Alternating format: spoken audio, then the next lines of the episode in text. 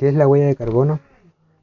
En una definición breve, es una herramienta muy importante que cuantifica los gases de efecto invernadero y en forma muy general representa una cantidad de, gases de efecto invernadero emitidos a la atmósfera derivados de las actividades de producción o consumo de bienes y servicios. ¿A qué me refiero a esto?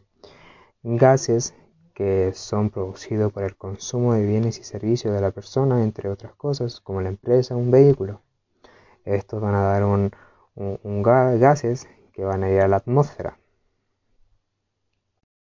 Eh, para comprender lo que un concepto anteriormente dicho que el gas de efecto invernadero, eh, una, definición es un anteriormente dicho un, gas atmosférico que absorbe y emite radiación dentro de un, de un rango infrarrojo.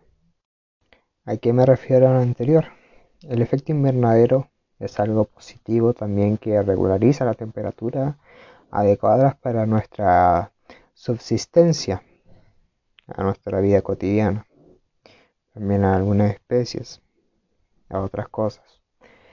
Pero en estos últimos tiempos, las empresas, los gases, en mucha cantidad, el efecto invernadero no daría eso, eso ese punto positivo, o sea, lo, haría pero en menor parte, pero daría más consecuencias, que esto provocaría la temperatura media terrestre que aumentara, eh, el tiempo sería diferente, como el calentamiento global el cambio climático también eh, influirían más, se modificarían las condiciones de vida habituales y se ponen en riesgo ecosistemas y especies.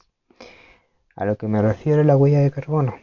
Esto cuantifica lo anteriormente dicho, los gases que emanan el efecto invernadero, las empresas, entre otras cosas.